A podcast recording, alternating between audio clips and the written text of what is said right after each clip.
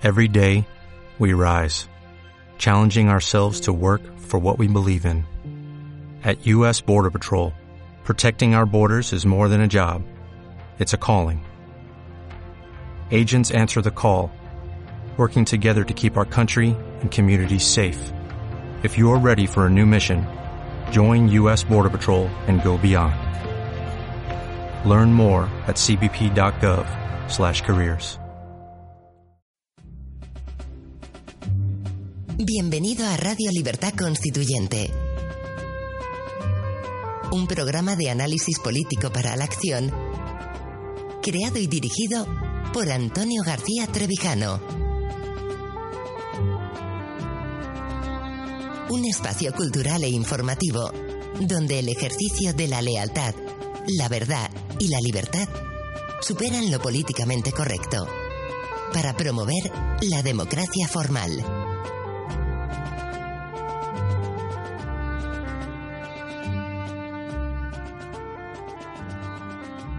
Buenos días amigos repúblicos, bienvenidos a un nuevo programa de Radio Libertad Constituyente. Hoy es viernes 8 de abril de 2016. Contamos con la participación a través de Skype de nuestro corresponsal en Bruselas, don José Papí. Buenos días, don José. Muy buenos días amigos, ¿cómo estáis? También eh, tenemos en el estudio a David López y eh, el que les habla es Luis Ángel Calvo, que soy yo, que me voy a ocupar de la técnica una vez a la semana. Y también contamos con la presencia de don Antonio García Trevijano.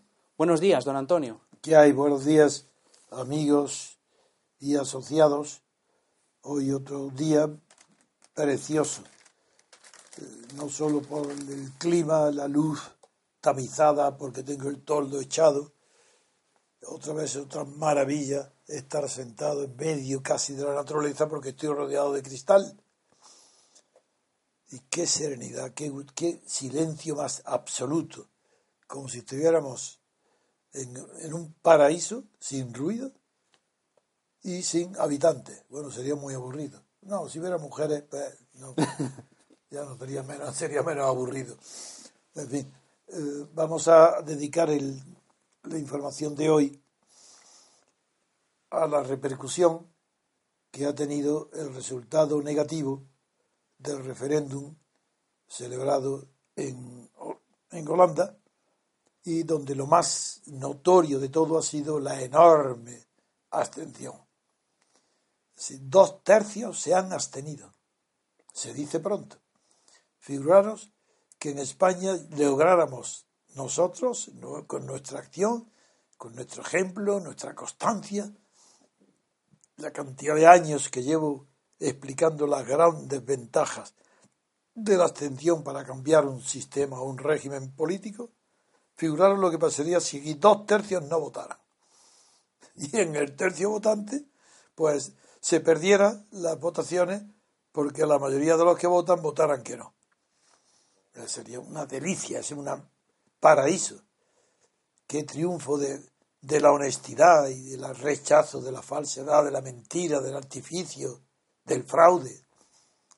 Pero ahí está, señal de que se puede lograr, señal de que es posible y que de la abstención consciente, lo del abstencionario, es una de las opciones más brillantes, más conscientes, de mayor vocación política y dedicación a la política que puede darse.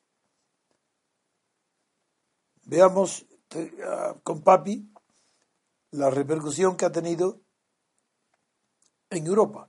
Vamos a empezar, vamos a dividirlo que tal vez en tres eh, secciones, porque el asunto para mí es tan importante. Lo que sucede, que se está poniendo desde, desde el conflicto de Ucrania, del Maidán,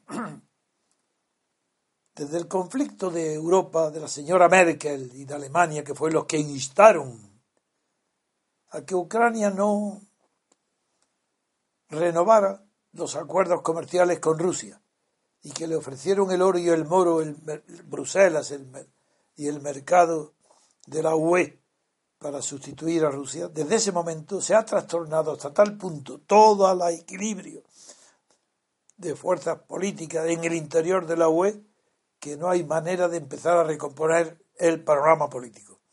Todo por atribuir a Rusia un papel antagonista que no tiene, como si fuera el sustituto de la Unión Soviética, y si tiene hoy más poder Putin que el que tenía cuando la primera vez fue elevado a la presidencia de Rusia, es debido a la torpeza de los líderes de Occidente, empezando por Obama y siguiendo por todos los gobiernos europeos que han querido, por la ambición económica de las oligarquías alemanas, complicar de tal modo la situación en Ucrania que en Ucrania se ha introducido una corrupción absoluta y el resultado de un pueblo tradicionalmente tan civilizado como el holandés, pues ha tenido el resultado que acabo de enunciar.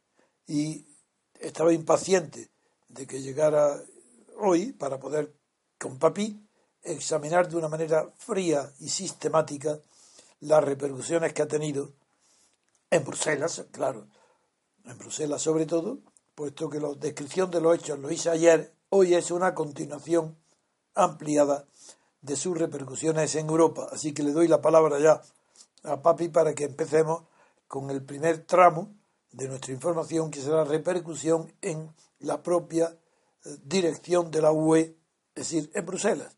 Luego veremos qué repercusión ha tenido en el Reino Unido por la relación que puede tener eh, con las posiciones políticas del llamado Brexit, de la salida del Reino Unido de Europa, y también complicado porque resulta que este tema tan negativo para las aspiraciones de Camerún, de continuar defendiendo la integración o la permanencia del Reino, del Reino Unido en Europa, complicado por el descubrimiento de que Camerún también ha tenido que confesar la realidad y la veracidad de sus de las operaciones que realizó en Panamá, confesando que, que sus acciones las vendió antes de tomar posesión del cargo que hoy tiene.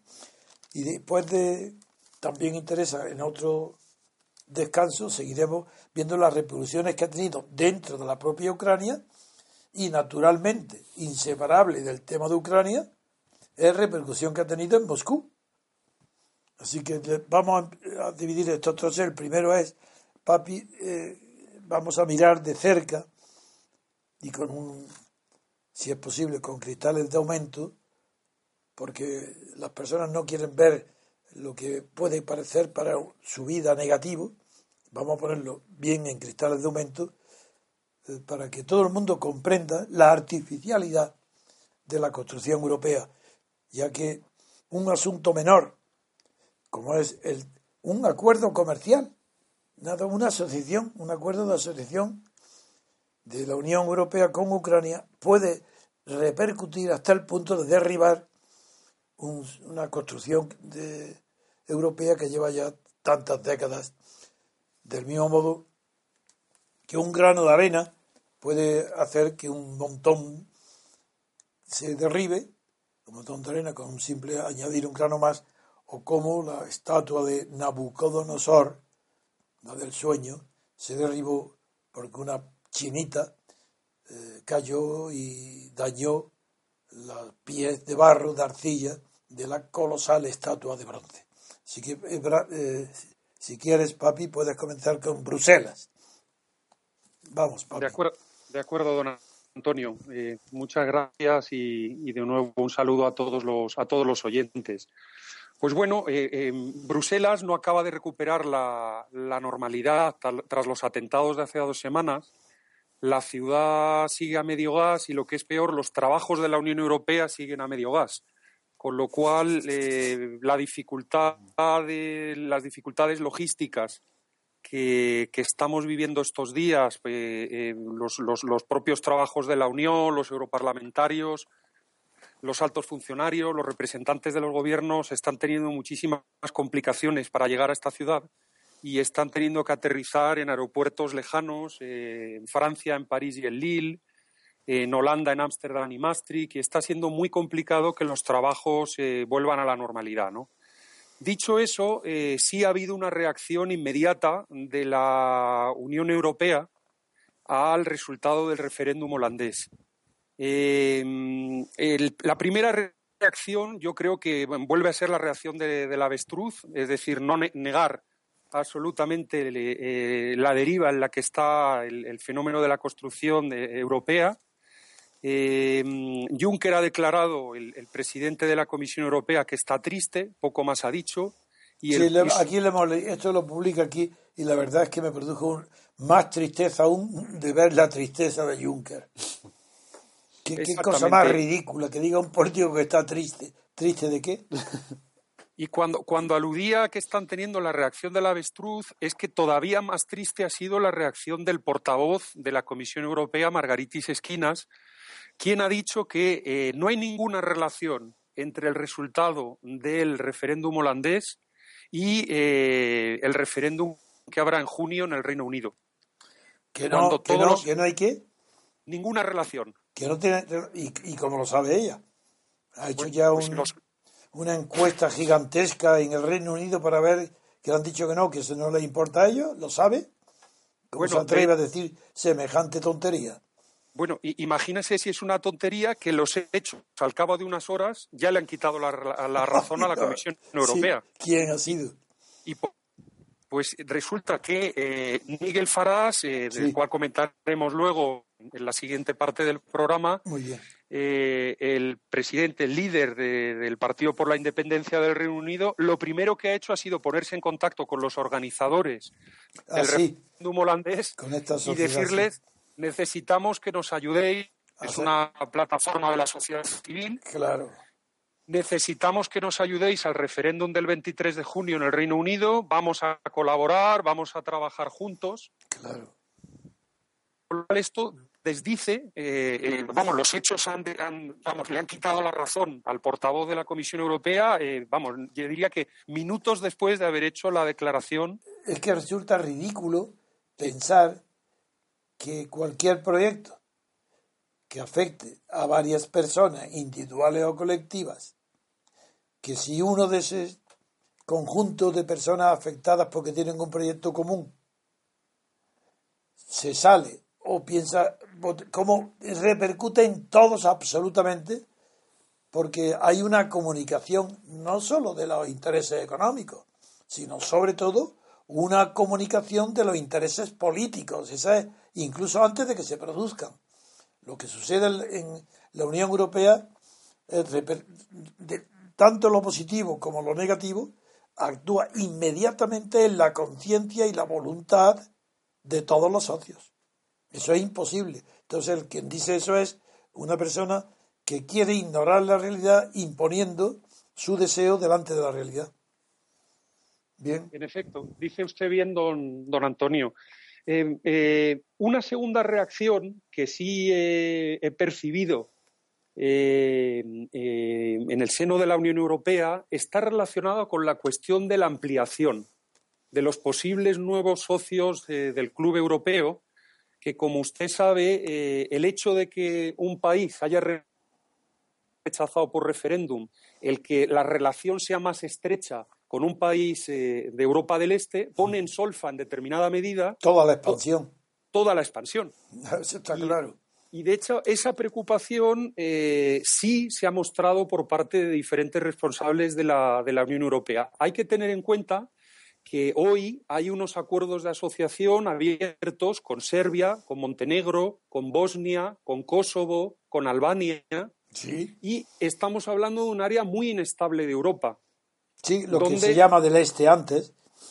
todos los Balcanes. De, hecho, de hecho, eh, es un área muy inestable políticamente donde los líderes de estos países eh, venden siempre en, clave interior a sus, a sus ciudadanos que están trabajando con Bruselas, que el objetivo del país es formar parte de la familia europea en el futuro, etcétera, etcétera. Y todo esto, evidentemente, se pone en cuestión eh, en estos momentos porque ha habido un país que ha dicho, no, nosotros ya no queremos más socios ni queremos más líos de los que tenemos en la mesa. Eh, también destaco el rol que tienen todos estos países de la ampliación, de la futura ampliación que he mencionado, en la crisis de los refugiados. Hoy también es difícil de separarlo Eh, porque Es- exactamente, es de- figúrate Macedonia y no digo Grecia. Es que los países están directamente afectados por lo que ha por lo que ha sucedido en el referéndum holandés. Pues claro que sí, es un, es un toque de campana, un aviso, un cornetín que eh, avisa a todos los miembros de la Unión Europea de, de la inestabilidad en el que están situados para afrontar problemas tan complejos, difíciles y de la envergadura de los refugiados, por ejemplo. Exactamente, don Antonio. Y hay que tener en cuenta que estos países eh, eh, que tienen acuerdos de asociación con la Unión Europea mm, se comportan bien, son buenos chicos con todas estas eh, acciones que toma la Unión Europea, evidentemente porque el caramelo está sobre la mesa. Ahora mismo se ha mostrado a estos países que el caramelo a lo mejor no estará sobre la mesa en el futuro. Exacto. Es que ya no es lo que ellos creían. Esto es. No es una potencia europea cuyo porvenir está asegurado por el presente. Es que el presente está poniendo en riesgo el pasado, lo cual quiere decir que no hay futuro. Nada más, que, nada más que lo que estoy literalmente diciendo, así se explica y se hace la historia. No se puede estar con los ojos cerrados como si aquí no ha pasado nada. No es que aquí ha pasado nada.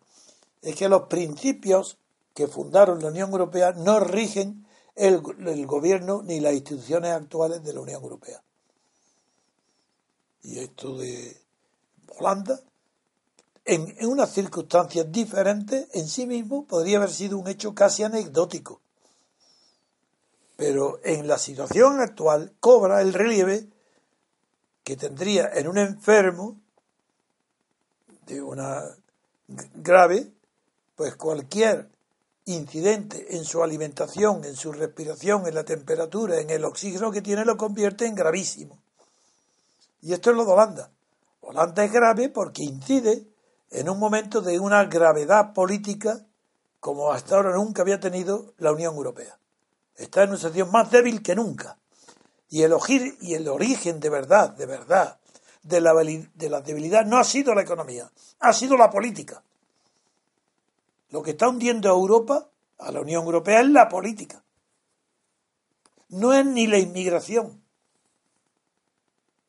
No, esos son resultados, epifenómenos que alrededor de la Unión Europea se producen porque no tiene la potencia política que tenía que tener.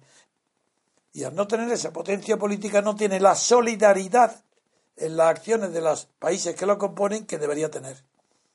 Cada uno va a salvarse como puede. Y en Mediterráneo, Grecia, Italia, España, eh, todos los afectados por los refugiados tienden a soluciones propias porque no hay espíritu común. Y no hay espíritu común porque no hay política común.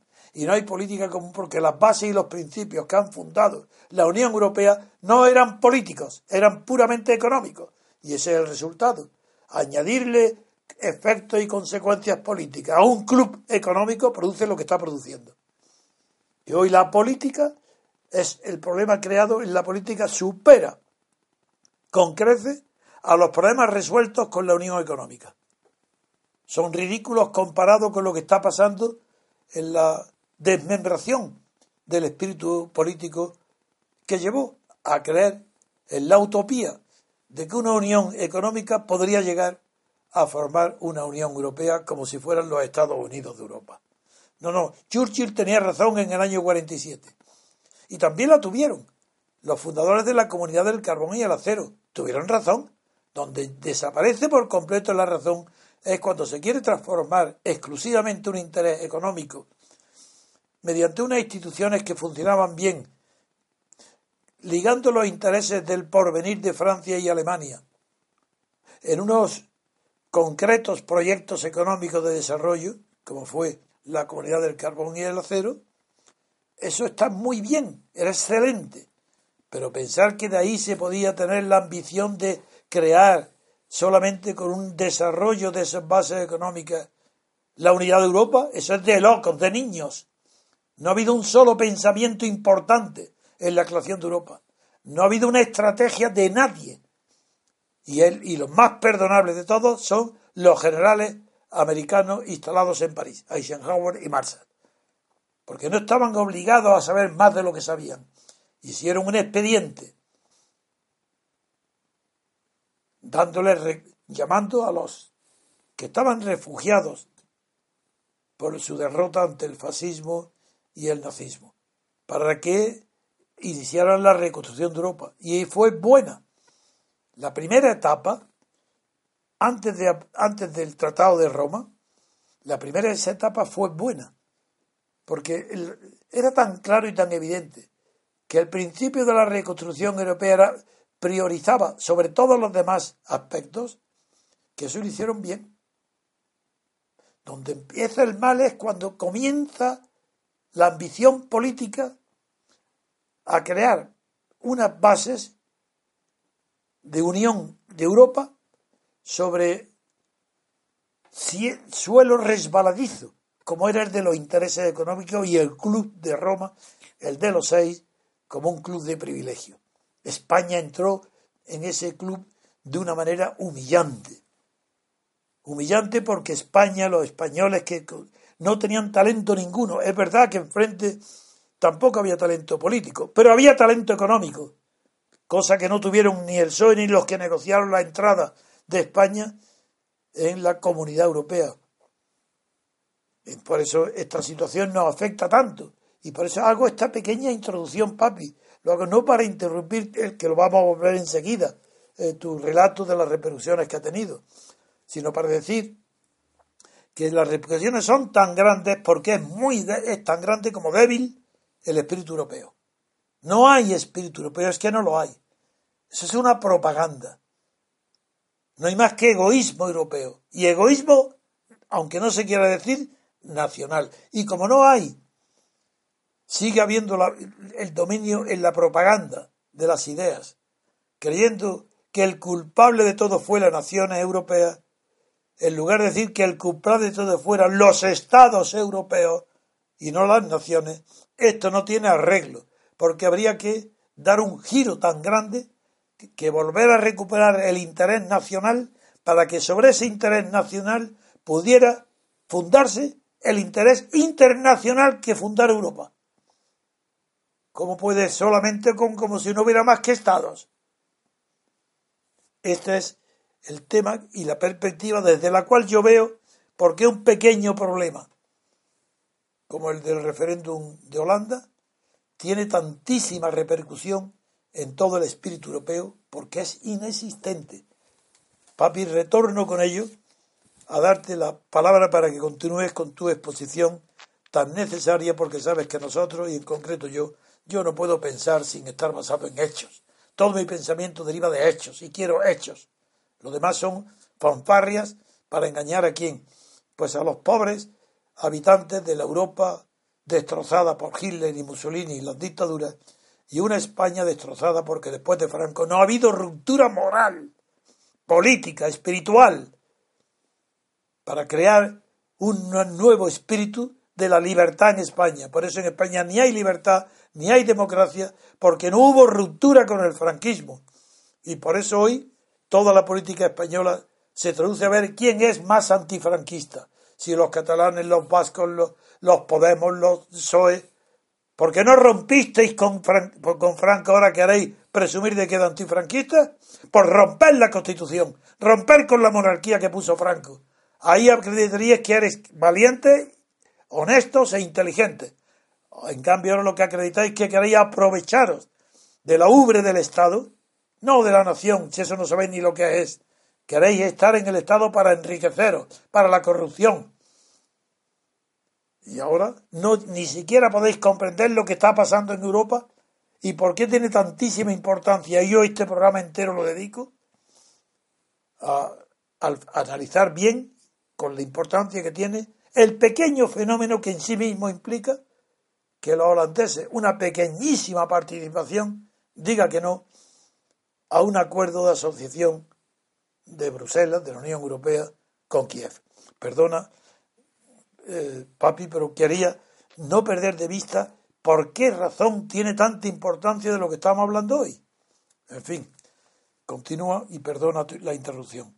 No, no, lo, que dice usted, don Antonio, es, es muy importante y es que eh, en España habría que tirar a la basura todos los libros de tratadistas, todos los artículos que se publican en, los grandes periódicos, aludiendo a un espíritu europeo que, vamos, yo siendo muy joven y hace mucho tiempo, me di cuenta que no existía eh, después de estar trabajando eh, con la Unión Europea 15 días o un mes. Claro, si todo es falso. Yo no vi ningún espíritu europeo por ningún sitio, lo único que vi es un interés nacional muy fuerte eh, que, eh, en activo y, tantos países despistados diciendo que la Unión Europea, el bien de Europa. Eh, Pero toda esta interrupción la he hecho porque, porque tú mismo acabas de inducirme a ello al pronunciar la palabra que todos los países de los Balcanes, de los antiguos del este, siempre están engañando a sus poblaciones, haciéndoles que creer que la Unión Europea es jauja y que van a llegar a ella y aunque, y aunque no lo consigan, están engañando a su pueblo con la idea que le venden de lo que es la Unión Europea. Yo he tenido, don Antonio, vamos, relación a lo largo de los años con muchos ministros de, mi ramo, del tema de transporte y las infraestructuras en, los Balcanes, y es cierto que eh, eh, es muy difícil llevar a estas personas hacia el realismo. Es decir, ellos cuando hablan con Bruselas, cuando hablan con las, diferentes instituciones que pueden financiarles infraestructuras, sean ferrocarriles, sean carreteras, sean en otros campos, en hospitales, en lo que sea, ellos vienen a Bruselas y piden la siguiente locura que les ha pasado por la cabeza. Quieren miles de millones, quieren gastar dinero, quieren construir obras y obras y obras que no tienen el más sentido, el más mínimo sentido económico y, yo he tenido una lucha, vamos, muchos años con ellos de convencerles de, vamos, vamos a ver, una cosa es que eh, Europa te financia el comienzo de los trabajos, pero ojo que esta obra la vas a tener que terminar tú.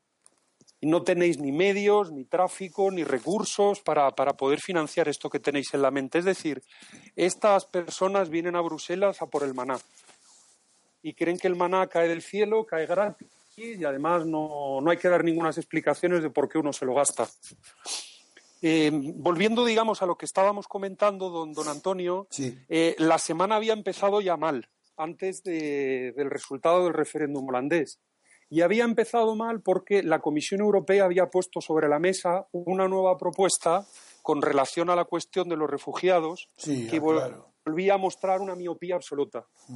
Yo sé que eso se ha reflejado en prensa española, era tratar de eh, modificar la obligación que venía desde el denominado Acuerdo de Dublín de que el país que recibía un peticionario de asilo era el país que obligatoriamente tenía que procesar los papeles de esta persona, ¿no?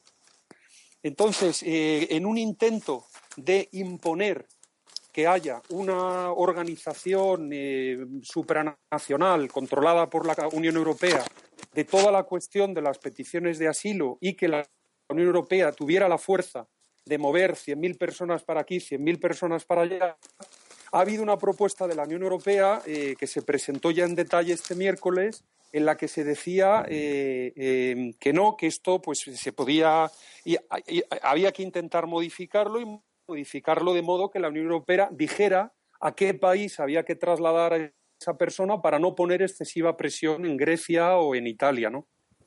Es decir, era un arma que se estaba, un, intento, digamos, de poner en marcha esta política de cuotas a la que se han opuesto los países del este de Europa. No sé si me estoy explicando. Sí, pero falta ver qué relación puede haber. Eh, por ejemplo, aquí en España hay una noticia directa que es asombrosa.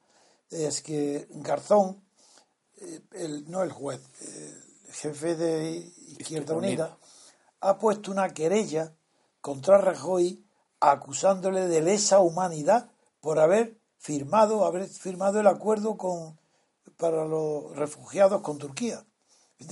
Pero ¿cómo puede, ¿cómo puede concebirse fuera de España? ¿Puede haber alguien que, que pueda acusar a los firmantes de lesa humanidad por haber firmado el acuerdo con Turquía? ¿Te produce extrañeza en Europa si esa noticia se publicara en primera página? ¿O, también ahí existe, hasta ese punto ha llegado la demagogia de, los, de lo que es los derechos humanos, lo que es la moral internacional y lo que es el derecho? Aquí, don Antonio, es que ha habido un cambio, como hemos comentado en semanas anteriores, de una semana a la siguiente. una semana se hablaba de, refugiados y diez días después se, se hablaba de migrantes ilegales. Claro. La prensa ha empezado a copiar estos nuevos términos en la, a vamos, a partir de las notas de prensa que emiten las instituciones europeas y como que se ha corrido un tupido velo. No, yo no he visto un debate en medios especializados en asuntos de la Unión Europea sobre esta cuestión. Pero hay algo parecido en, en Europa sobre que se pongan querella a los jefes de gobierno que han firmado este acuerdo con Turquía. Yo no he leído nada. No, no, no, no. Es que a mí me parece asombroso. No, no, yo esto no, no lo he visto en ningún otro país y si, hubiera sido el caso me hubiera enterado. Vamos, si no... Y en Grecia tampoco, ¿no? A mí, que me conste, ¿no? Que donde Cipras podría parecerse un poco...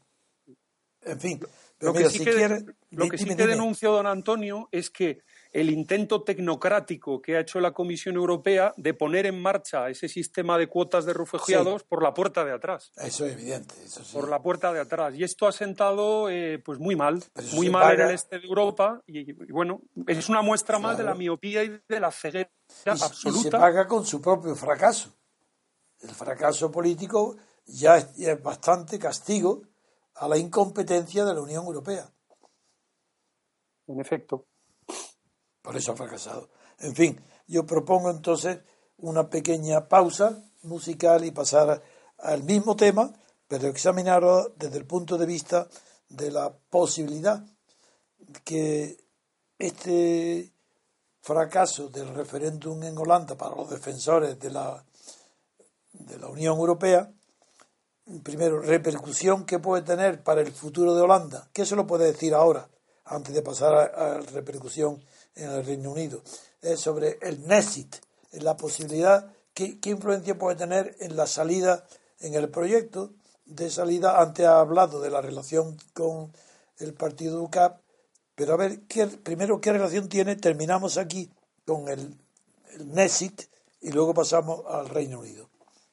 Claro, las elecciones holandesas no son hasta el año que viene, don Antonio. Hay tiempo entonces, entonces para digerir esto ha sido, esto ha sido un, golpe muy fuerte al, primer ministro liberal y eh, sabiendo sobre todo que a día de hoy las encuestas son favorables a, este Partido de la Libertad, un partido populista, al estilo de los, de los otros que están surgiendo en Europa. Van delante en las encuestas y evidentemente esto es un espaldarazo a esas posiciones. ¿no? Pero eh, lo que sí que es importante... No, no, no, sigue, sigue. No, lo, que sí que es importante destacar, don Antonio, es que en, Holanda, en realidad, el referéndum no, no, ha tenido tanto que ver con Ucrania. Y los propios organizadores así lo han dicho, que ellos en el fondo no querían, ir, no querían ir en contra de Ucrania, no era una cuestión en contra de los emigrantes ucranianos, que no querían fastidiar a nadie en el fondo, que ellos lo que querían utilizar este referéndum era como una muestra de que no se puede seguir consintiendo que la Unión Europea tome decisiones sin que se consulte a la ciudadanía. Y que esta manera de legislar por la puerta de atrás, que consiste en que tu primer ministro, tu jefe de Estado, se va a Bruselas, allí hace unos acuerdos en petit comité y que estos acuerdos luego se imponen a la ciudadanía eh, por, por, el artículo 34, si me permite la, la broma, diciendo es que como Bruselas lo ha dicho, lo tenemos que aceptar en, en, la legislación holandesa y lo tenemos que aceptar como ciudadanos holandeses. Ellos, los organizadores del referéndum, han manifestado públicamente que les interesaba más eh, poner a las claras que la Unión Europea tiene un funcionamiento no democrático, de no consulta con la ciudadanía y que esto no puede continuar así, más que ir a por los, a por los ucranianos. ¿no? Claro. Pero eh, mira cómo la repercusión que tiene todavía el resultado de Holanda con lo que pasó en Grecia y Dinamarca. Si es que ya es la tercer referéndum sí. que se pierde. Esto ya no es una China que te aprieta en el zapato. Claro, hay que tener en cuenta que hay tres países de la Unión Europea eh, que en, la actual versión del tratado tienen una cláusula que en inglés se llama de opt-out, ¿no? la posibilidad de salirse ellos voluntariamente de acuerdos, ahora mismo son Dinamarca, el Reino Unido e Irlanda. Ah, pues claro. Lo cual se puede llegar a generalizar estas cláusulas para asuntos de interior, asuntos de inmigración. Yo ayer sí hablé de la influencia tan grande que vamos a pasar enseguida, que Holanda tiene, siempre ha tenido, y a la inversa, recíproca holandés en el Reino Unido y a la inversa. Eso la, con toda Europa continental donde hay mayor simpatía y mayor influencia, siempre ha sido entre antes Inglaterra y Holanda y ahora pues Reino Unido también, a pesar de que el norte de, Reino Unido, Escocia, pues no, no, no vivió esa simbiosis entre el protestantismo holandés y el, y el inglés, que nació a partir de la victoria en la gloriosa, en la guerra de la gloriosa. En fin, pues vamos a descansar unos minutos y enseguida pasamos a examinar la situación o la repercusión que el asunto holandés ha tenido en Inglaterra y, Gran, y en Gran Bretaña. Muy bien, hacemos una pausa, amigos eh, oyentes. Volvemos enseguida. Estás escuchando Radio Libertad Constituyente. Recuerda que también puedes consultar e informarte a través de nuestro sitio web en www.diariorc.com. Encontrarás criterios, artículos sobre teoría política, documentos y todo tipo de información variada acerca del movimiento ciudadano hacia la República Constitucional.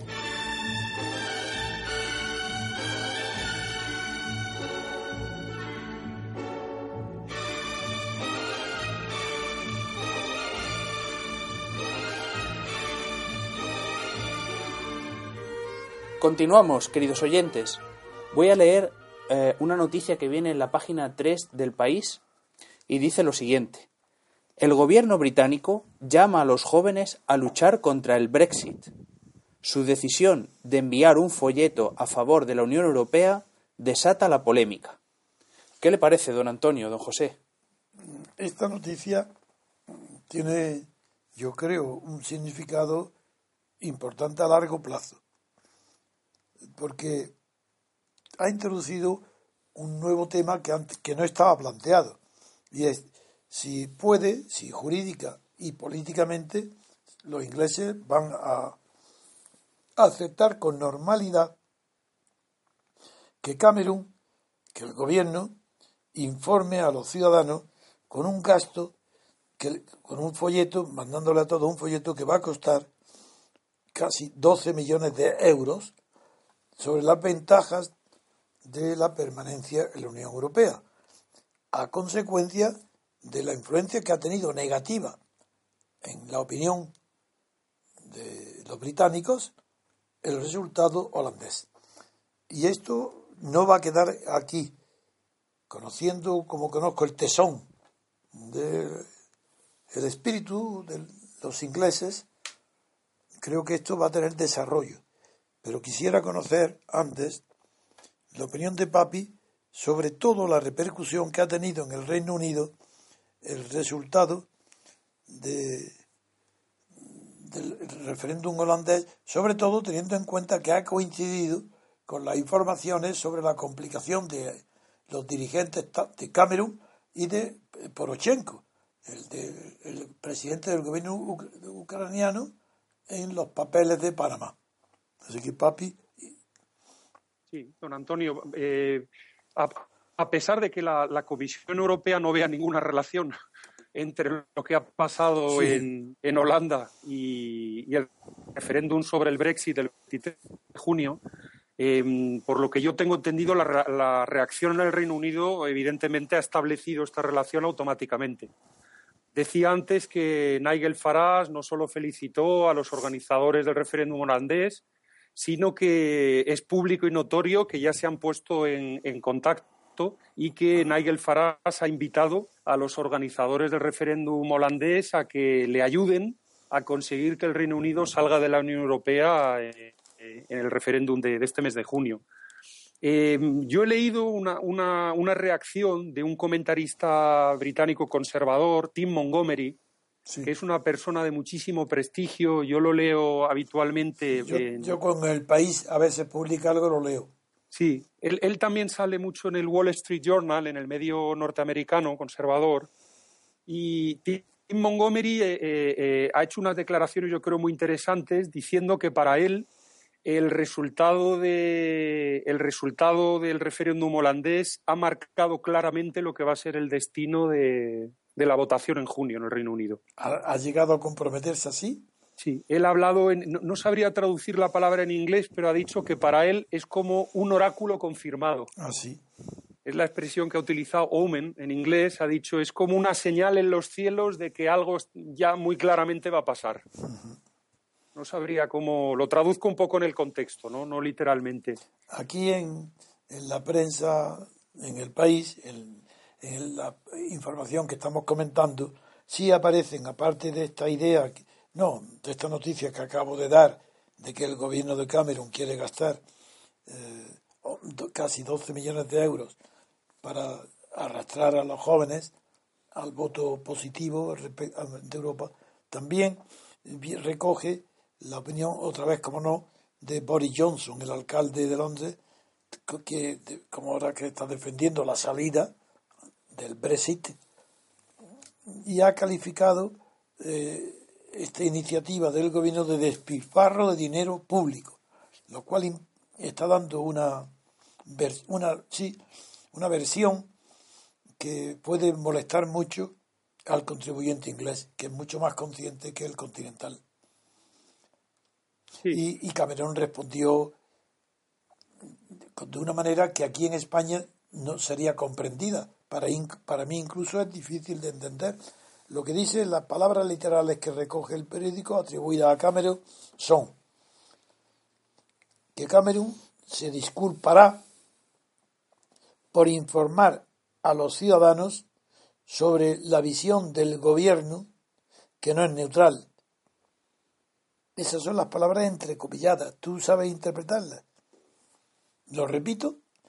Mira, Cameron respondió a esta una pregunta sobre el despilfarro de dinero público que dijo el alcalde Johnson, dice Cameron respondió que se disculpará él, el gobierno, por informar a los ciudadanos sobre la visión del gobierno que no es neutral. La verdad es que no, tú me puedes aclarar que con más conocimiento del tema, no, no con esas palabras solas, porque resulta un poco raro decir que se disculpará en primer lugar, porque la medida todavía no está ejecutada. ¿Cómo se va a disculpar de algo que va a hacer en el futuro? Pues no dejaría de hacerlo. Y además parece que es irónico. Dice, ¿se disculpa por, por qué? Por hacer el bien de informar a los ciudadanos sobre la visión del gobierno, que a lo que está obligado. Pero añade que no es neutral. Yo, yo no lo entiendo de verdad, papi.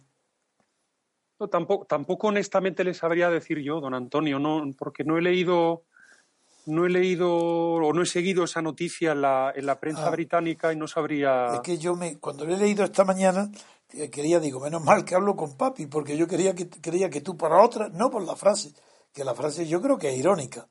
Yo creo que está diciendo, bueno, me disculparé por cumplir con mi deber. E, es que yo creo que es irónica. Sí, lo, lo que sí que se supo ayer en, en, el, en el Reino Unido fueron los resultados de una encuesta en la cual se estudió cuál era el porcentaje de apoyo de los británicos a la salida eh, eh, de la Unión Europea por tramo de edad. Ah. Y, los jóvenes eran favorables a seguir. Esto es. Los jóvenes eran favorables a seguir y, sin embargo, eh, entre las personas de más de 55 años. Son, sí, la mayoría es contraria. Totalmente contrarios a continuar en la Unión. Era un 54% a favor de salir y un 30% nada más a favor de quedarse. Con entiendo que la diferencia él no sabe, no contesta. No, aquí se hace eco el país diciendo que la encuesta ha sido publicada por el Observer y que da eso, el 53 de los electores entre 18 y 34 años, partidarios de la permanencia frente a un 29 que contrario. Pero que solo la mitad ha decidido votar. Eso también sí que es importante, esa coletilla. Solo la mitad tiene decidido votar, lo que se llama intención de voto en las encuestas. Intención de voto directo o intención directa, no lo sé lo que es. En fin. Uno, uno de los promotores del referéndum holandés, de las personas que ya está trabajando mano a mano con Nigel Farage en el Reino Unido, es un escritor que se llama Thierry Baudet, aunque se llame Thierry, es, en fin, parece un señor francés, pero él es holandés. Em, em, él ha tenido una, una, frase muy buena que ha dicho que él espera que finalmente el resultado de este referéndum pues, eh, lance una llama, es, la, es la, expresión que ha utilizado, lance una, llama a lo largo y ancho de toda la Unión Europea para generar una revolución democrática sobre qué entendemos que es la Unión Europea. Será lance una luminaria, habrá sido una luz. Sí, eh, eh, lights a fire, encienda una llama. Eso, es una luminaria. Lo que aquí se traduciría una luminaria. Sí. Estoy leyéndole las declaraciones ahora mismo, vamos, y, él, eh, esta persona, digamos que insisto en la idea de que de verdad que esto no era, a pesar de que ha tenido unas repercusiones que cuando usted me diga tratamos en Ucrania muy importantes. Sí, vamos enseguida, después de esto los organizadores del referéndum eh, no lo han entendido en, en, clave de meterse con Ucrania, ¿no? No, no, no. Para nada, para nada. Es que es importante ver que, el impacto del referéndum está siendo muy diferente según donde miremos, ¿no? Claro. Y, probablemente por lo que ha dicho usted antes, don Antonio, es que esto está tan mal concebido que eh, cualquier excusa es buena para cuestionarlo todo. Absolutamente. Y este respecto a las posibilidades, yo creo que en los próximos días se conocerán mucho más datos eh, en el Reino Unido, datos británicos, sobre la verdadera repercusión, que, yo creo que es mayor de la que a primera vista puede parecer, porque estas son esas noticias que te quedan, que te quedan luego rumiando. Y el inglés tampoco es como el latino, de unas reacciones violentas, rápidas, pero rumia como los holandeses también rumian los asuntos antes de tomar decisiones. Yo desde luego creo, no estoy seguro, como es natural, pero creo que va la repercusión en el resultado del británico del Brexit va a ser muy, muy importante, lo de Holanda. Y va a estar mantenido en fuego hasta el último día, hasta que se haga en junio el referéndum. Sí, yo estoy, yo Estoy 100% de acuerdo con usted. Pues venga, entonces vamos a pasar otro minutito de música y pasamos a repercusión. Ya vamos a Ucrania y a Rusia. Muy bien. Enseguida volvemos, queridos. Gracias por escuchar Radio Libertad Constituyente. Recuerda que puedes seguirnos también si lo deseas en Facebook o Twitter a través de nuestras cuentas oficiales. Busca el texto Diario Español de la República Constitucional en Facebook y pulsa en me gusta para seguirnos. Busca Diario RC en Twitter para localizarnos también en esta red social. En la plataforma YouTube puedes visualizar información diversa a través de los canales Tercio Laocrático y Libertad Constituyente TV. Continuamos, amigos oyentes. En la página 4 del país viene una noticia que dice lo siguiente. Kiev intenta minimizar el rechazo en las urnas al Tratado de Asociación. Moscú aprovecha para criticar los mecanismos de decisión comunitarios. Otra noticia es la declaración de un ex primer ministro ucranio que ahora está en Rusia y dice lo siguiente. Sergei Arbuzov. Sí, perdón. Sergei Arbuzov. La Unión Europea huye de Ucrania, que ha destruido su propio Estado. ¿Qué le parece, don Antonio? Bien, esto estábamos esperando que llegara el turno, porque la noticia de holandesa tiene una repercusión muy grande en toda Europa y no solo en la Europa de la Unión Europea, sino en toda Europa, incluida Rusia, que forma parte, quieran o no quieran, de Europa exactamente igual que España. Es más, si hay en la historia un, un paralelismo eh, tan importante que ha condicionado la vida de sus respectivos pueblos, es España y Rusia. Por eso son, lo recordaré siempre.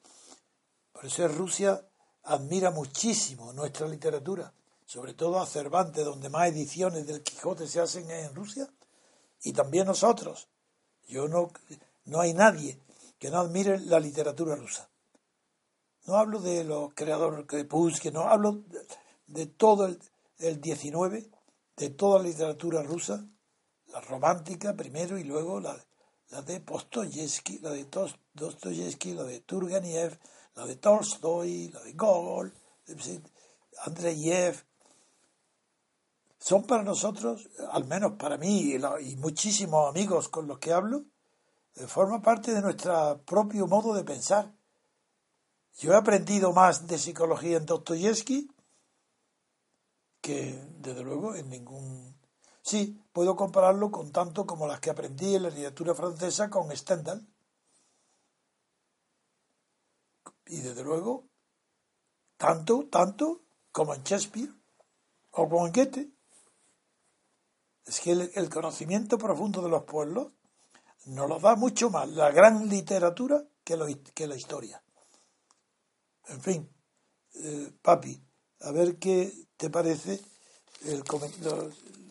la noticia que trae el país sobre la repercusión que ha tenido en Kiev y la importancia que tiene eh, en la, Rusia, donde están el primer ministro Medvedev le da una importancia muy grande y hablan del miedo que tiene la Unión Europea a lo que está pasando en, en Ucrania y en fin eh, a ver tu opinión y lo que has podido recoger de la opinión pública o de personajes de influencia, tanto en Ucrania como en Rusia.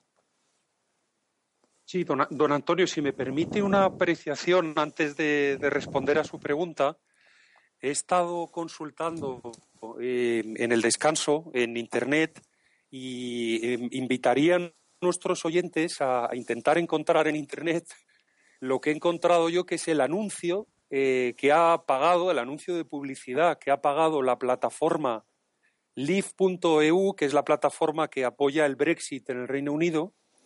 Eh, yo no había tenido noticia de esto hasta hace unos minutos, pero es un anuncio tremendo donde se ve a, David Cameron eh, vestido de líder norcoreano con, ah, sí con la camisa clásica norcoreana abotonada hasta el cuello, ¿Sí? de color negro, y, el anuncio reza lo siguiente: Kim Jong Cameron quiere gastar 9.3, 9,3 ah, millones de, libros, de libras de tu dinero en propaganda sobre la Unión Europea. Sí, lo que habíamos antes, hablaba yo de la reacción ante la propaganda de Cameron, del gobierno. Ah, sí, sí. este, este anuncio... Va a hacer eh, daño, ¿eh? demuestra que el Reino Unido es una democracia mejor que la española. Bueno, un parlamentarismo, un régimen liberal. No, tiene democracia porque no tiene separación de poderes. Pero cuando has dicho mejor que la española, tú mismo has relativizado el concepto de democracia que yo no relativizo. Porque la democracia o es o no lo es. Y la democracia, en tanto que es regla de juego, pues no hay más que una. No, no hay dos democracias, ni tres, ni cuatro, ni cada pueblo la suya. Eso es mentira porque si no fuera... No, yo hablo de la democracia como regla de juego. Nunca hablo de la democracia como contenido material de derechos sociales o populares, eso es otra cuestión. Pero la regla de juego político solamente es democrático el que cumple las reglas. Y siempre pongo como ejemplo el ajedrez. El regla de ajedrez no hay más que una, no hay dos reglas. Y el que no observe esa regla no es ajedrez, será otra cosa. ahí, me he expresado yo de manera... No, no, pero no me importa, no me importa, porque me permite recordar que no, nosotros no, somos científicos, no, no, no, no hacemos demagogia. Eh, sabemos muy bien lo que es la democracia. Otra cosa es la democracia material o el contenido de la jugada, no, no del juego. Las reglas de juego son las mismas para la derecha y para la izquierda, para un conservador y para un ultra revolucionario. Pero la jugada la hace aquel que gana por mayoría absoluta la opción de gobierno, el derecho a gobernar. Y si eso lo gana un ultrarrevolucionario, pues que haga la revolución, pero que la haga respetando las reglas de juego.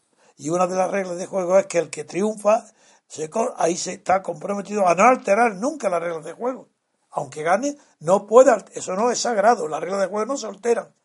Que esté gobernando hasta que la opinión cambie y le dé, y le dé otro juego para que haya otro campeón. Los campeones de ajedrez cambian unos de otros y no se cambien las reglas de juego del ajedrez para favorecer al campeón actual. Eso es lo que quiero corregir, pero no para corregirte a ti, es que es un es casi imposible evitar pronunciar la palabra democracia tal como lo hace los millones y millones y millones, todo el mundo, menos nosotros, todo el mundo. No, no se trata de ninguna de eh, del nuestro. Es que es dificilísimo hablar de representación con sentido propio, hablar de democracia en sentido propio y no estar haciendo propaganda como hacen la oligarquía. Nosotros tenemos que destruir el lenguaje de la oligarquía antes de destruir el poder de la oligarquía. Se empieza destruyendo el lenguaje de la oligarquía. Ese es nuestro deber. Pero no, que no es contra ti, papi, por Dios. No, no, no, no. No, no, yo, les, yo lo sé y le, y le agradezco la, la, precisión porque eh, evidentemente ahí me dejo llevar por el lenguaje. Claro, como todos. Que nos imponen los periodistas y las televisiones, ¿no? Y además, así te entiende la gente, pero te entiende ya y sin darte cuenta estás perjudicando tu propio interés, que es la libertad política colectiva, que es el único fundamento de la democracia, no hay otro. ¿Y qué, qué libertad política colectiva tuvieron los europeos después de la guerra mundial? Ah, de manera que ocupado Alemania, Francia por los ejércitos de Estados Unidos, tienen libertad política colectiva para haberse dictado ellos mismos su constitución de ninguna manera. No tenían libertad ninguna, estaban tutelados esa constitución fue la que quiso el poder de verdad efectivo, que era el ejército de ocupación de Estados Unidos. En cambio, donde no hubo triunfo del totalitarismo ni del Estado fascista, como en Inglaterra y en Gran Bretaña, ahí no hubo necesidad de constitución ninguna. Siguió como antes de la guerra, porque la constitución material que se llama a esta como eh, cuando no hay ningún documento escrito, como pasa en, en, Reino Unido y en Israel, pues ahí la, es tan indestructible el material porque no hay ningún documento, no se puede reemplazar, está constituida por el vigor de unas tradiciones y unas innovaciones permanentes dentro de las tradiciones. Esa es la originalidad del parlamentarismo inglés. Por eso siempre lo respeto. No es democracia, pero es respetable. Por lo menos hay un parlamento verdadero, se dice la verdad. No se tienen esa hipocresía, esos juegos, como en España ahora con, a propósito de la formación del gobierno de Sánchez. Ese sainete, ese bochorno, esa mentira, ese paripé, como ya empiezan a decir los periódicos, eso en Estados Unidos sería inconcebible, sería e imposible. No habría una comedia de enredo ni de humor más, más graciosa y más para reír a carcajadas que, los ingleses viendo el espectáculo de lo que pasa en España como si fuera propio. Eso es imposible, es diametralmente imposible. Y en España es posible que en la payasería, el ridículo, todo para mantener una mentira original, cual es que a la muerte de Franco en España se dirigió y llegó a la democracia. Eso no es verdad, porque no ha llegado ni al parlamentarismo si España no tiene parlamentarismo, tiene un estado de partido. Y el Parlamento español no es libre. Hay un banco azul, está vigilado por el gobierno. El gobierno vota las leyes. No hay separación de poderes. ¿Cómo es posible que magistrados, jueces, catedráticos españoles sostengan la imbecilidad de que en España hay separación de poderes? ¿Por qué hay un banco azul? ¿Es que acaso el gobierno no vota las leyes? El gobierno hace las leyes y la ejecuta y la juzga, porque nombra y tiene el poder y el dominio, la posición dominante que se habla en la economía, la tiene el gobierno, el ejecutivo. Pero desde que murió Franco no, desde el final de la guerra civil, no ha cambiado. El ejecutivo Franco y los ejecutivos después de Suárez y compañía, Suárez, Felipe González, el Calvo Sotelo ni lo cuento, Aznar, y los demás que lo han seguido, Zapatero y Rajoy, esos jamás se han acercado ni conocen siquiera la sombra de lo que es una democracia. Y eso es toda Europa. ¿Cómo van a? Pero con Europa que tiene, a diferencia, a diferencia de España, Europa fue amiga, aliada, tuvo de primos de primo, ¿cómo se llama? Zumo, primo del primo. Primo de Zumo Sol. Eso, el primo de Zumo Sol de Europa fue los Estados Unidos. Es el primo Sumo Sol de España después de Franco ha sido el mercado común europeo. Figuraron lo que ha tenido que pasar España para tener de primo sumo sol al mercado europeo. Así lo ha esquilmado el primo. El primo ha sido España y los españoles han sido unos primos y se entregaron a Europa sin saber lo que era. Han desmantelado su industria. Han dejado su, el país español reducido a servicios y, una agricultura subvencionada. Y todo eso, ¿por qué? Porque no tuvieron el primo sumo sol que tuvo Europa al perder la guerra y entregarse en brazos de los generales de, Estados Unidos. En fin, dime, papi, continúa. Sí, yo no, yo nada más quería resaltar eh, eh, que si nuestros, en fin, si nuestros oyentes tienen la oportunidad de buscar el, el anuncio en internet, eh, yo les, les lanzo la, la, la pregunta de si ellos se pueden llegar a imaginar un anuncio tal en España. ¿Cuál sería la reacción de las televisiones, de los comentaristas, de los periódicos? Eh, Pero los españoles están acostumbrados y creen que en España hay libertad de expresión. ¿Se lo creen? Pues esto sí es libertad, o sí, por lo menos es más libertad de expresión a de la que nosotros estamos acostumbrados. Es que la libertad de expresión también o hay o no hay. No hay más o menos. Eso es Fraga. Esa es la teoría de Fraga que continúa en vigor. Don Antonio, don José, ¿les puedo hacer una pregunta? Venga. ¿Cómo puede afectar los papeles de Panamá a David Cameron? Y el, a la Unión Europea, el Brexit y todo esto. ¿Puede afectar? Y a Porochenko. Sí. y en Ucrania. A ver, papi, responde. Bueno, yo, yo lo que he hecho ha sido irme a las, a las portadas de los diferentes medios británicos eh, tras la salida de los papeles y la verdad es que le han dedicado muchísimos titulares a criticar a David Cameron. Estoy leyendo, leyendo las diferentes portadas y la verdad, la verdad es que es una portada detrás de otra criticando a David Cameron. Tuve acciones offshore, eh, he ganado dinero teniendo dinero informal fuera del Reino Unido, etcétera, etcétera, etcétera. Sobre todo eh, he visto eh, las portadas más agresivas contra el primer ministro son las de la prensa conservadora. Lo cual me preocupa porque, bueno, le debería preocupar a David Cameron porque probablemente eso está mostrando que el apoyo que él tiene de cara al referéndum de junio, eh, pues cada día va a ser, cada día va a ser menor entre sus propias filas. Aquí, de hecho, eh, perdona, en el país publica la noticia de que Cameron admite que tuvo acciones del fondo inversor de su padre y que, acorralado por las revelaciones de los llamados papeles de Panamá, Cameron admitió ayer que se benefició del fondo de inversión de su padre en Panamá, según los documentos filtrados del bufete Fonseca. El primer ministro británico reconoció que él y su esposa mantuvieron 5.000 títulos entre 1997 y 2010 del fondo Blair Moore Investment, bautizado así en honor a la casa familiar en Escocia.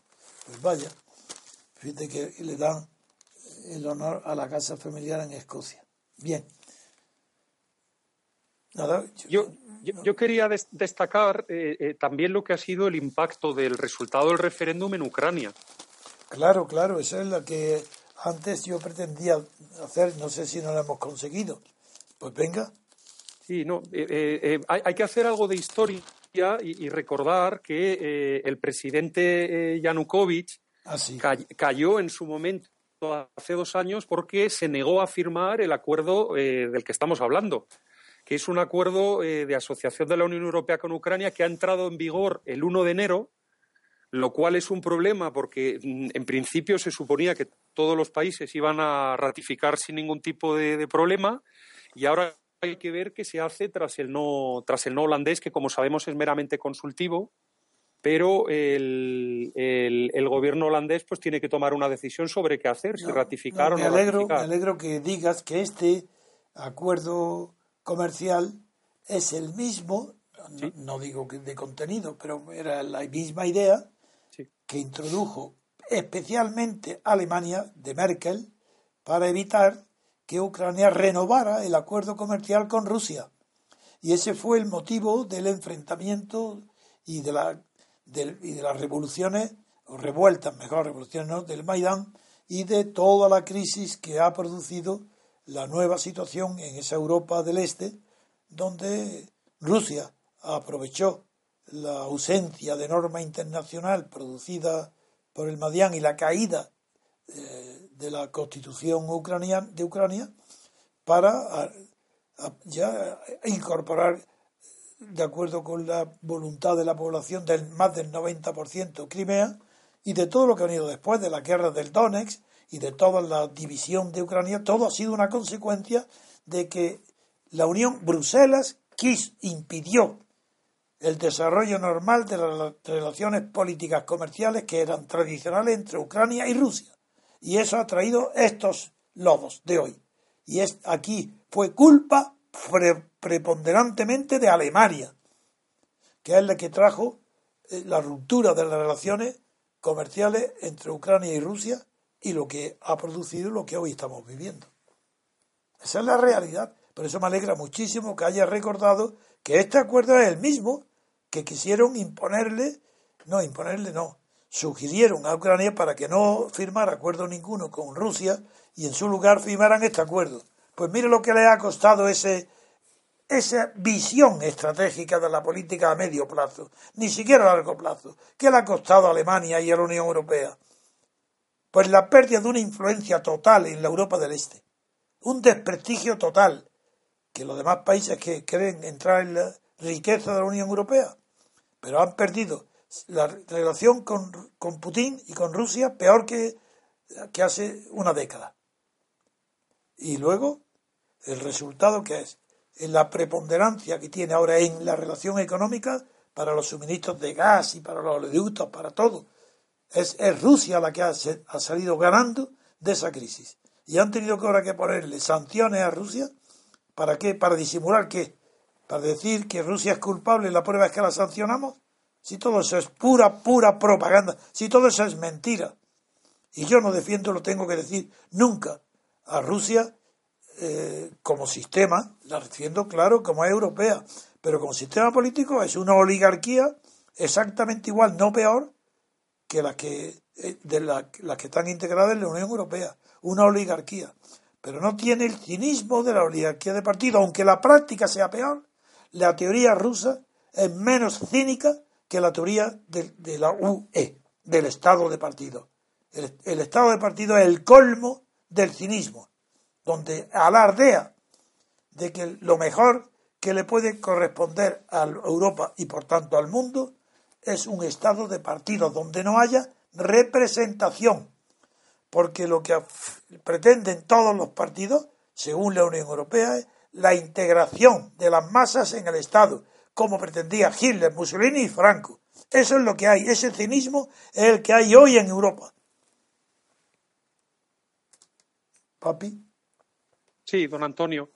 Bueno, pues eh, decir evidentemente que, Poroshenko, quien también ha aparecido, al igual que al igual que David Cameron en los papeles de Panamá, eh, Poroshenko evidentemente ha tratado de leer el resultado del referéndum holandés en clave nacional holandesa. Él, se echaba se echaba la pelota la bola de en medio como los tenistas y decía que, que en fin que eso era hay problemas en la Unión Europea, están discutiendo entre ellos, tienen problemas a nivel interno en Holanda y esto en el fondo no es contra nosotros. Sin embargo, la oposición, la oposición ha tenido un mensaje muy duro contra él, eh, destacando que, en fin, que, esta persona, pues, eh, eh, ellos han entendido el resultado como un plebiscito en contra de la persona de Poroshenko como interlocutor de Ucrania en las relaciones con Europea, ¿no? También le han acusado, pues bueno, de estar aliado a la élite, a los intereses oligárquicos de algunos, etcétera, etcétera. Y en los papeles de Panamá, por tres veces y tres sociedades distintas, aparece complicado Poroshenko. Y las palabras literarias de Poroshenko están reflejadas aquí en el país. Dice, ahora la palabra la tiene el gobierno, el parlamento y los políticos de Holanda.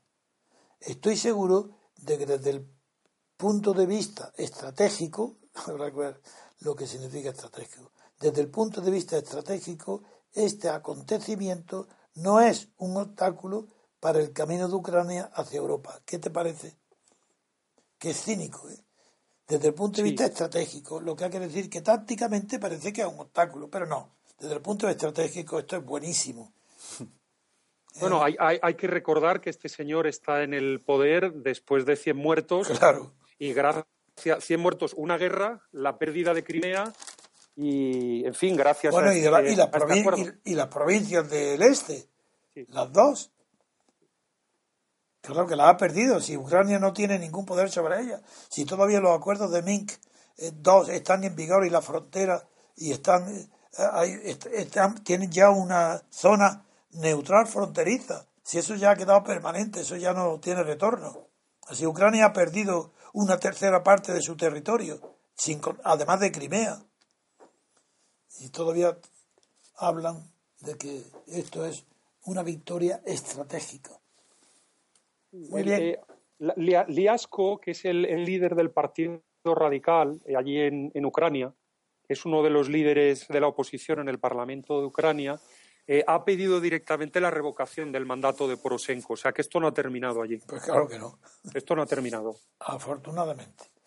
Muy bien, papi. Yo creo que podemos terminar porque yo creo que ha sido muy completa. Estoy contento de nuestros informes.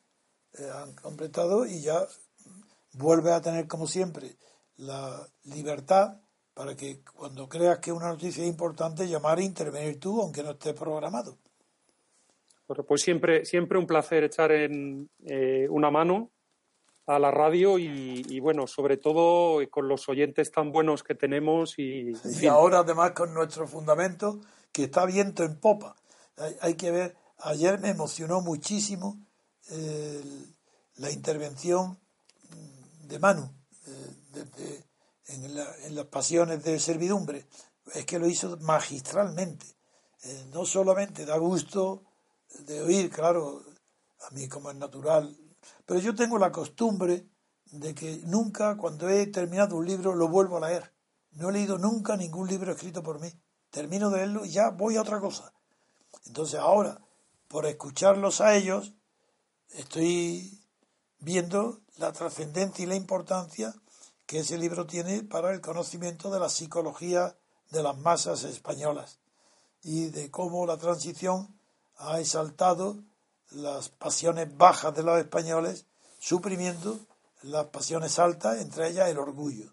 Porque el orgullo es una, es una dignidad enorme en la pasión individual. El orgullo, a, a diferencia de la soberbia, que es vil, una soberbia despreciable, el orgullo es lo que nos mantiene erguidos como personas ante las calamidades, ante las eh, todas las catástrofes, ante los eh, fiascos de, de tu vida personal y de la humanidad, el orgullo mantiene, mantiene la cabeza y el corazón y el alma digna y despierta, no se rinde nunca.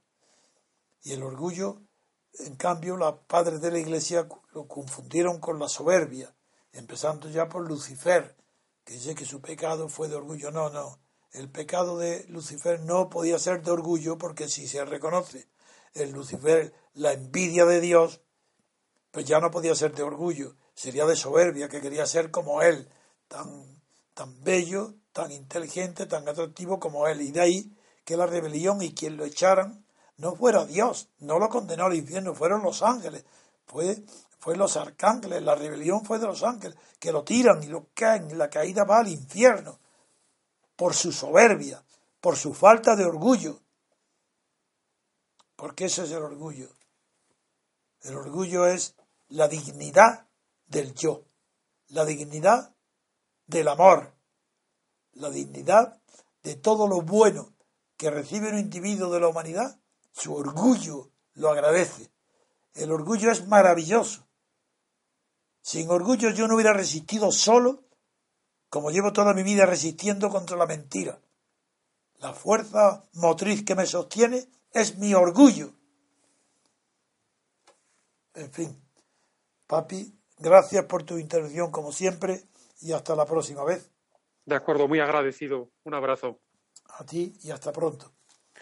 Muy bien, muchas gracias, don José, muchas gracias, don Antonio, gracias, David. Les pedimos que compartan la emisión con el mayor número de asociados, que hagan comentarios en el diario RC, que se animen a colaborar con nosotros en la radio, en el periódico, todos los sitios, que difundan al máximo nuestro mensaje de libertad colectiva y esperemos que hayan disfrutado del programa de hoy. Eh, les esperamos para mañana y les deseamos que pasen un buen día.